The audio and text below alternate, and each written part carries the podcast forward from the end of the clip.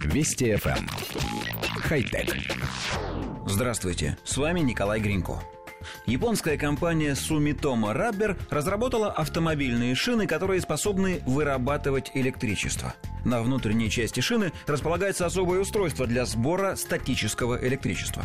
Во время движения при постоянной деформации шин образуется достаточное количество энергии, которое, как правило, попросту рассеивается. Однако новый прибор, получивший название Energy Harvester, позволяет использовать статическое электричество с пользой для автомобиля. Для полноценного питания машины собранной энергии, конечно же, недостаточно, однако ее вполне хватит, чтобы, например, запитать датчик давления в шинах или расположенные там же сенсоры движения, контроллеры тормозной системы и другие электронные устройства.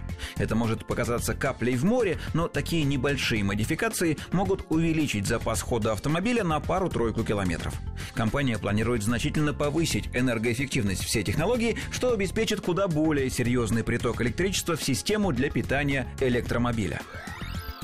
Коллектив редакции нашей программы, прочитав сообщение, первым делом вспомнил закон сохранения энергии, который в сильно упрощенном виде звучит так. Энергия не возникает ниоткуда и не исчезает бесследно. Следите за логикой. Статическое электричество возникает в шинах от их постоянной деформации – Деформируются они при движении. А это движение возникает потому, что мотор автомобиля вращает колеса. То есть вся, как нам кажется, дармовая энергия на самом деле отнимается от двигателя. Понятно, что обычно вся эта статика рассеивается в пространство, а японские инженеры предлагают ее собирать и пускать в дело. Но нам кажется, что эффект был бы гораздо больше, если бы все эти датчики и электронные компоненты питались напрямую от бортовой сети автомобиля. Но если нужно обязательно собирать растрачиваемую энергию, мы можем предложить собственные способы, причем гораздо более энергоэффективные. Можно, например, установить на крышу ветрогенератор, который будет вращаться от набегающего потока воздуха, ведь эта энергия тоже растрачивается впустую.